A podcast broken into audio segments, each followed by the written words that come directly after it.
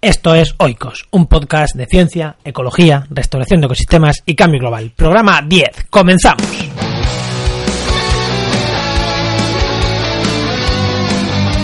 En el programa de hoy retomo los podcasts en el que voy a hablar yo y vamos a hablar, nos vamos a centrar en lo que es la huella ecológica.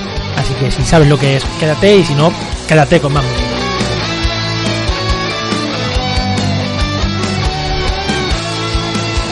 Buenos días, bienvenidos un miércoles más, una semana más a Oikos. Soy Juan María Arenas y hoy me vais a escuchar solo a mí, que llevo dos días, tres, tres días con entrevistas. Las dos anteriores más fue que estuve en un congreso hablando de diferentes temas del congreso. Y la verdad que me apetece hablar de algún tema que, de alguno de los temas que, que, me, que me gusta tratar y que me gustaría ir tratando a lo largo de, de diferentes programas. Esto de tener un programa semanal, por un lado, mm, bueno, mm, me permite hacerlo, porque si tuviera más no podría hacerlo, pero por otro lado, pues, pues al final te van viniendo temas y, no te permite hablar de cosas que realmente te, te apetezca hablar. Así que hoy os voy a hablar de, de, huella ecológica, pero antes quiero, quiero comentaros otra cosa. Creo que ya os comenté en algún otro podcast que nuestra compañera María Sánchez Murciano había escrito un artículo sobre Life, Food and Biodiversity. Bueno, pues ya puedo decir que, que, que escribí aquel artículo porque somos social media partner o media partner de, de ese proyecto del proyecto Life Food, eh, Food and Biodiversity de la Fundación Global Nature. ¿Y qué quiere decir esto? Bueno, simplemente que, que, distribuimos sus contenidos que ellos vayan generando y informaremos, iremos informando un poquito del, del proyecto este en concreto. De hecho, eh, lo cuento hoy también porque ayer, eh, ayer, eh, mm, antes de ayer, fue el lunes, eh, antes de ayer o cuando me estéis escuchando, publicamos un artículo, una información que, que la propia mm, Fundación Global Nature nos envió y que nos pareció aparte porque somos social media partners de ellos y bueno, lo íbamos a publicar, pero aparte nos pareció muy interesante. ¿Por qué? Porque son unas fichas en, español que ellos los han llamado eh, fichas técnicas para proteger la biodiversidad en el sector agrario. Bueno, así hemos titulado nosotros la nota de prensa que nos enviaron. Se titulaba un poco de, otra manera. Pero en el fondo es eso, fichas técnicas para proteger la biodiversidad en el sector agrario. Y es muy interesante porque han hecho seis resúmenes o seis fichas ¿no? de cómo mm, proteger la, biodiversidad en, con el sector de la ganadería, eh, producción de pastos para el ganado, cultivos permanentes, lo que serían viñedos y olivar principalmente, cultivos herbáceos, eh, tubérculos, verduras y ganadería para producción lechera. Os dejaré la nota en las notas del programa, bueno, si vais a nuestra web lo podéis, podéis encontrar el artículo, pero aparte en las notas del programa que ya sabéis, este será hoy cor 10, así que restauracionecosistemas.com barra podcast y os vais a buscar el programa 10 y ahí estará pues tanto el enlace a la, a la nota de prensa que, hemos publicado como, como los enlaces a las, a las propias fichas. Y bueno, y sin más, nos vamos al tema que he dicho que he dicho que iba a ser el que íbamos a tratar hoy, en el que mmm, vamos a hablar sobre la huella ecológica. A ver, ¿qué es la huella ecológica? Bueno, la huella ecológica, a lo mejor dicho así, no sabéis bien lo que es, mucha gente no sabe bien lo que es, pero casi seguro que todo el mundo y todo el mundo que esté escuchando este podcast es una persona que le interesan los temas un poquito del medio ambiente y demás, ha escuchado eso de que en agosto, más o menos a principios de agosto, siempre escuchamos, los últimos años, ya hemos consumido todos los recursos que nos quedaban para este año, que teníamos que, que, que teníamos para consumir este año. A partir de ahora entramos en déficit y al final de año vamos a consumir 1,8 veces, 1,6 veces la producción del planeta. No tenemos planeta B, este es nuestro planeta, estamos consumiendo a más ritmo del que producimos. Bueno, todo este tipo de mensajes siempre salen en agosto. Y me diréis, ¿por qué no se habla de esto en agosto? Bueno, os voy a decir punto uno, porque creo que todavía no teníamos el podcast en aquel momento, creo no, seguro.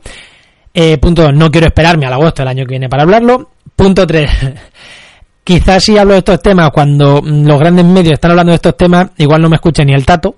Así que bueno, creo que es buen momento para hablarlo. Y punto cuatro, aunque me gusta hacer las cadenas de tres puntos, a los que le he dado charlas de comunicación ya saben que las cadenas de tres molan, pero en este caso voy a hablar de cuatro es que mm, nos han nos han bueno nos han patrocinado un, post en nuestra web sobre huella sobre huella ecológica. Y entonces pues pues era el momento de escribir sobre ella ya que no lo patrocinaban era el momento de escribir sobre huella ecológica que, que lo he escrito yo directamente el artículo aunque vaya patrocinado eh, lo he escrito yo entonces bueno va, va con mi sello o sea que no que no es que no lo hayan enviado ni nada o sea, es un artículo escrito por mí y que os dejaré las notas del programa pero ya que me he puesto a escribir de huella ecológica digo bueno pues por qué no mm, si es un tema que me gusta y que no haya sacado tiempo para escribir ni para hablar todavía, bueno, pues es momento para escribir y es buen momento para hablar en el podcast.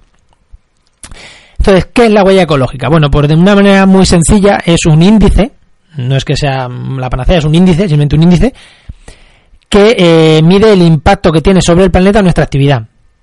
Y explicado de manera muy sencilla, eh, es, se puede definir como la superficie de tierra y la cantidad de agua que necesitamos para satisfacer nuestras necesidades y para reciclar el CO2 que producimos. Mm, ¿Os habéis dado cuenta? Nuestras satisfacer nuestras necesidades, mm, fibras, alimentos, madera, energía y reciclar y eh, sí, bueno, reciclar o reutilizar o, o, o, volver a la... No, no es reutilizar, eh, evidentemente no es reutilizar. Reciclar o, o, eliminar de la atmósfera el CO2 que producimos. Y mm, que, además es la parte que eliminan los bosques, no la parte que se absorbe por el agua, por otras maneras. Como veis, no hemos hablado de otros contaminantes, no hemos hablado de de pérdida de biodiversidad, no hemos hablado de pérdida de hábitats, bueno, en realmente, en realidad es un índice que mide lo que mide y es un índice útil porque bueno, no es perfecto, pero como digo también en el post, un buen amigo muchas veces le gusta decir que lo perfecto es enemigo de lo bueno. En este caso es un índice bueno porque sirve para medir ciertas cosas y no es perfecto. Evidentemente no es perfecto, porque si fuera perfecto igual no sería sencillo de hacer, aunque aún así no es sencillo de hacer.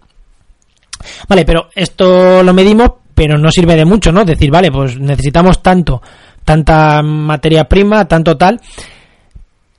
Pero en realidad eh, tiene que ser algo más sencillo, ¿no? Bueno, en realidad es qué superficie de la Tierra necesitamos para producir todo eso que hemos dicho, ya sea los mm, productos que necesitamos para nuestro consumo, materiales de construcción, alimentos, fibra, mm, tejido, madera, energía y mm, lo que necesitamos para y los bosques que necesitamos para sobre ese CO2 y se mide en hectáreas globales. En plan, necesitamos X hectáreas para la demanda de este país o de esta comunidad o de la tierra en general.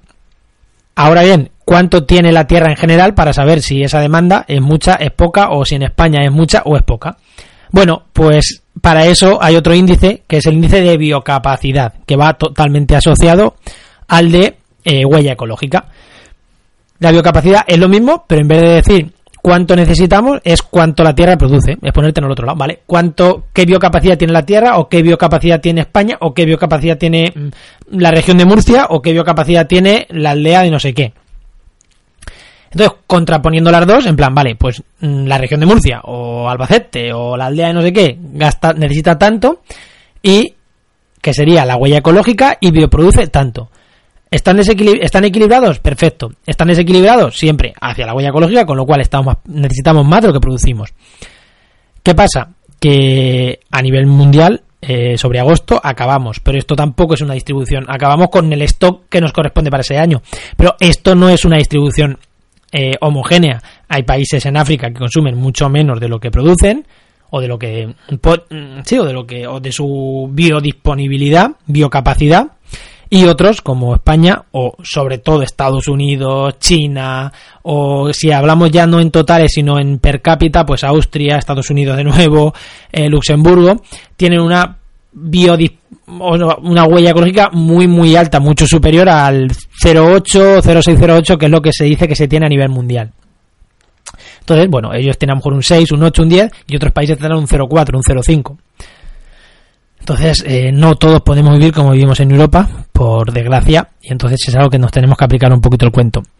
Ahora, eh, seguimos. ¿Cómo se calcula la huella ecológica, vale? Porque hemos dicho que es algo sencillo. Bueno, pues es un análisis, es un sumatorio aditivo de seis huellas parciales. La huella de las tierras de cultivo, la huella de las tierras de pastoreo, la huella de las zonas de pesca, la huella forestal, la huella, la huella de suelo urbanizado, y la huella de carbono. La huella de carbono es la que hemos dicho la última, que es la capacidad que tienen los bosques o la cantidad de bosques que necesitamos para absorber el CO2 que producimos. Y todos los demás son de producción, como veis. Bueno, de producción, tierra de es producción, pastos es producción, pesca es producción, huella forestal es producción y suelo urbanizable no es producción, pero es ese espacio que ocupamos, con lo cual ya sea con carreteras, ya sea con casas, ya sea con, con infraestructura, con otro tipo de infraestructuras, es, mm, ese espacio, no es producción, es espacio, ¿vale? Entonces, y además ese es el menos, el menos renovable de los recursos, ¿no? De, todos los que hemos hablado. Y ahora, ¿cómo se calcula la biocapacidad? Pues exactamente midiendo lo mismo, pero en vez de como huella, pues cantidad de tierras de cultivo, cantidad de tierras de pastoreo, cantidad de zonas de pesca, cantidad de, mm, de bosque o zona forestal y cantidad disponible de suelo urbanizable. Solo cinco categorías porque la sexta, que es huella de carbono, realmente entra dentro de la de la, de la huella, la cantidad disponible de, de superficie forestal.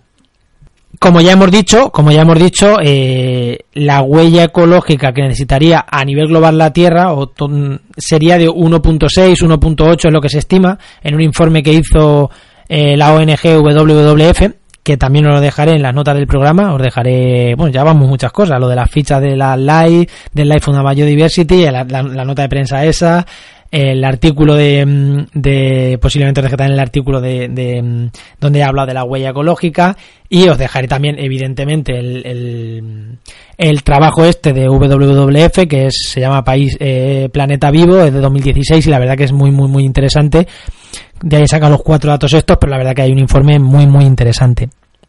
Y yo creo que con eso os he contado un poco qué es la, huella ecológica, ¿no? Eh, simplemente concienciarnos de que gastamos más de lo que producimos, a nivel mundial gastamos más de lo que producimos, y que además, si todo el mundo gastara al ritmo en el que gastamos en Europa, en Occidente, por ejemplo, en Estados Unidos y, en Europa, además en la, en la web he puesto un en la web he puesto un mapa que es que es muy muy ilustrativo de quién consume más de lo que de quién consume de quién tiene una huella ecológica más alta y son esos países es Europa es Estados Unidos y tenemos que concienciarnos ¿no? de que no podemos consumir al ritmo que estamos consumiendo y pretender, por ejemplo, que en, África no, no, que cojan nuestros niveles de consumo.